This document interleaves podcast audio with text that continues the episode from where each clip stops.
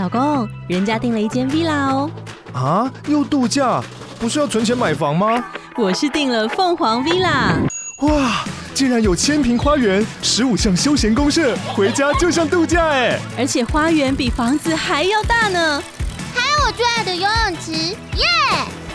龙大营建 villa 生活，十年防水保固，二至三房，零七三九八五五五五，凤凰 villa。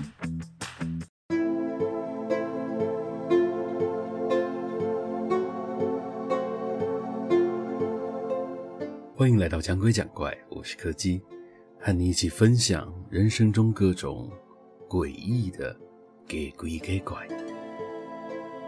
今天要讲的是一个和布偶装有关的故事。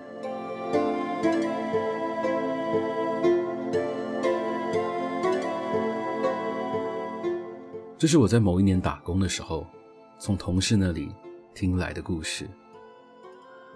那是一次很特别的工作经验，它的内容并不困难，我就只要负责在假日的时候穿上布偶装，去外头走走晃晃，招揽客人而已。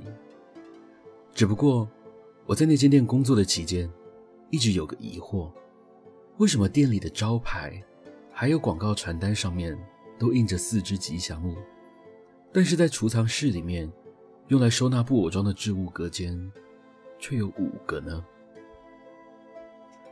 有个同事告诉我，在地下室的仓库里，如果你认真的去敲敲所有的墙壁，你就会发现，在某面墙的后面，其实有个神秘的小隔间，被人用木板封了起来。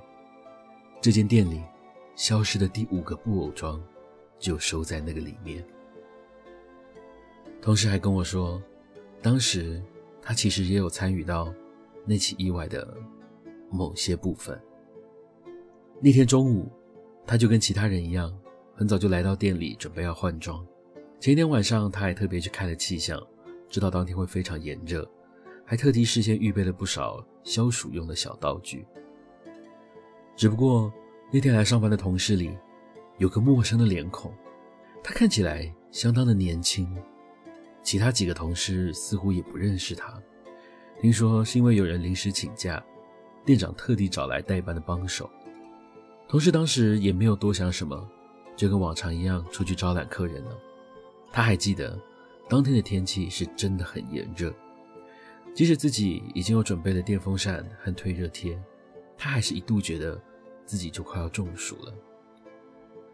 好不容易撑到了下午五点，当外面的这几个人撤回店门口要回去换装的时候，他们突然发现那个年轻人不见了。没有人知道他是什么时候不见的。在大家的印象中，包含自己在内，现场一直都有五个人在轮流发传单和拍照。如果有人中途离开的话，不可能会没有人发现。后来大家在经过讨论之后，决定先回去把布偶装脱了，再一起分头出去找人。只不过，当他们来到储藏室的时候，却发现有个穿着布偶装的人。倒在了置物隔间里。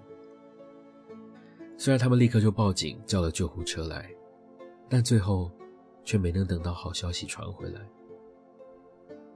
然而事情在这里开始变得奇怪了，因为当天在店里的员工没有一个人记得那个年轻人是什么时候回来的。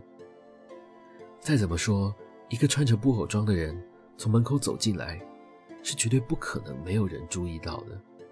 而门口的监视器所拍到的，也跟大家所描述的一样，只有看到五个人一起出去，四个人一起回来。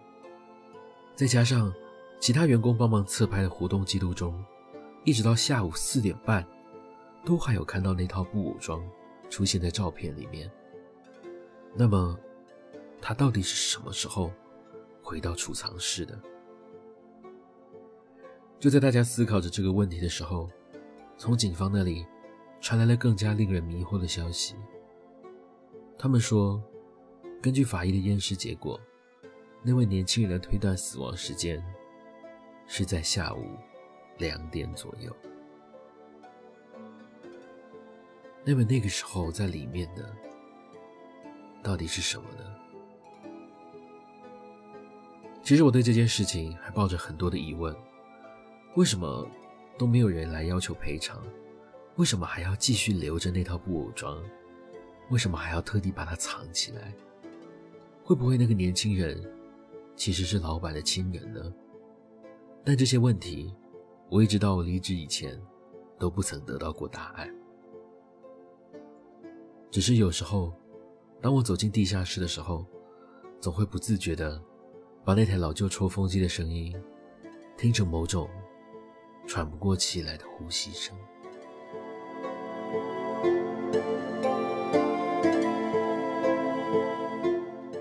今天的故事就到这里告一个段落了。